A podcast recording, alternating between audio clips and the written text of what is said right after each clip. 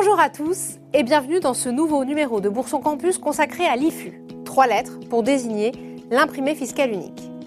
Si en 2020 vous étiez titulaire d'un ou de plusieurs produits de placement et que ces comptes vous ont permis de générer des intérêts, des dividendes, des plus ou moins values, alors vous êtes bel et bien concerné par l'IFU. L'IFU est un document fiscal dont le but est de recenser l'ensemble des revenus, des gains et des pertes issus de capitaux mobiliers perçus par un contribuable. C'est-à-dire qu'il récapitule les revenus que vous avez touchés grâce à vos investissements financiers l'année précédente. En tant que contribuable, le principal intérêt de l'IFU est de vous aider à remplir votre déclaration d'impôt. L'IFU va ainsi vous permettre de vérifier que les montants pré-remplis sont exacts, notamment celui reporté à la case 2TR de votre déclaration d'impôt, qui concerne les intérêts et produits de placement à revenus fixes, ou celui de la case 2DC, qui concerne les dividendes d'actions. À noter que chaque nature de revenu a une ligne de déclaration qui lui est dédiée. Attention, les montants des plus ou moins values réalisés sur cession de valeurs mobilières ne sont pas pré-remplis sur votre déclaration de revenus. Il est donc nécessaire que vous les reportiez lorsque vous établirez votre déclaration afin que l'administration fiscale en prenne connaissance.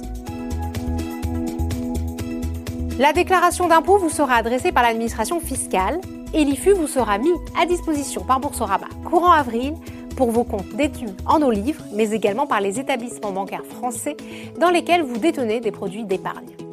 Si vous disposez de comptes concernés dans plusieurs banques, alors vous recevrez plusieurs IFU. Sur Boursorama, votre IFU 2020 est accessible depuis votre espace client dans la rubrique Mes services, Mes documents, puis Déclaration fiscale. Vous trouverez sur cette page votre ou vos IFU, un IFU pour les comptes individuels et un IFU pour les comptes joints. Le détail des abattements, selon la durée de détention des titres sur les plus-values réalisées sur les valeurs mobilières, ce document vous permettra de connaître par session la plus-value brute et l'abattement applicable si vous y êtes éligible.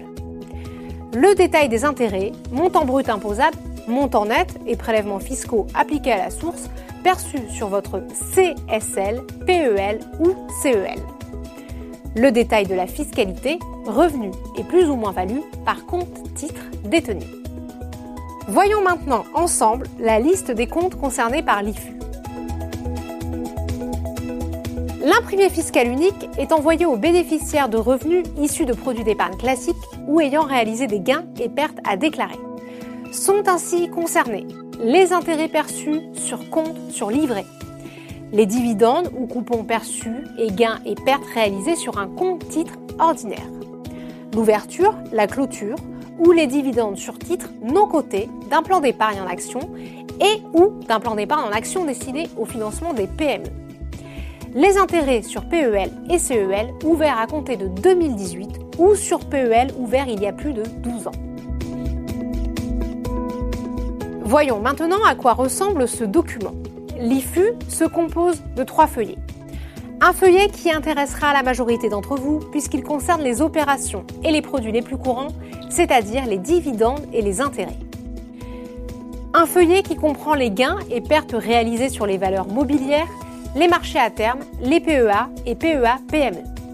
À noter que ce feuillet retranscrira les deux choix d'imposition possibles de déclaration des gains réalisés sur les valeurs mobilières, soit au taux de 12,8% prélèvement forfaitaire unique, soit au barème de l'IRPP avec les abattements sur la plus-value selon la durée de détention des titres cédés pour les titres éligibles. Un feuillet qui sert à justifier de certains crédits d'impôt dont le prélèvement obligatoire, rubrique 2CK, au taux de 12,8%, sauf si vous êtes éligible à la demande de dispense à formuler avant le 30 novembre pour l'année suivante. Pour des informations détaillées sur comment remplir l'IFU, vous pouvez vous rendre sur le site impôt.gouv. Vous pourrez ainsi obtenir tous les détails relatifs à ce formulaire à l'adresse qui s'affiche à l'écran. À noter que vous n'avez pas à transmettre votre imprimé fiscal unique au service des impôts en marge de votre déclaration de revenus. Conservez-le simplement dans vos archives à titre de justificatif. En résumé, voici ce que vous devez retenir. L'IFU est un récapitulatif des revenus de capitaux mobiliers versés l'année précédente. Il vous permet de vérifier, comparer et de simplifier votre déclaration de revenus. Conservez ce document, il vous sera utile au moment de remplir votre déclaration de revenus.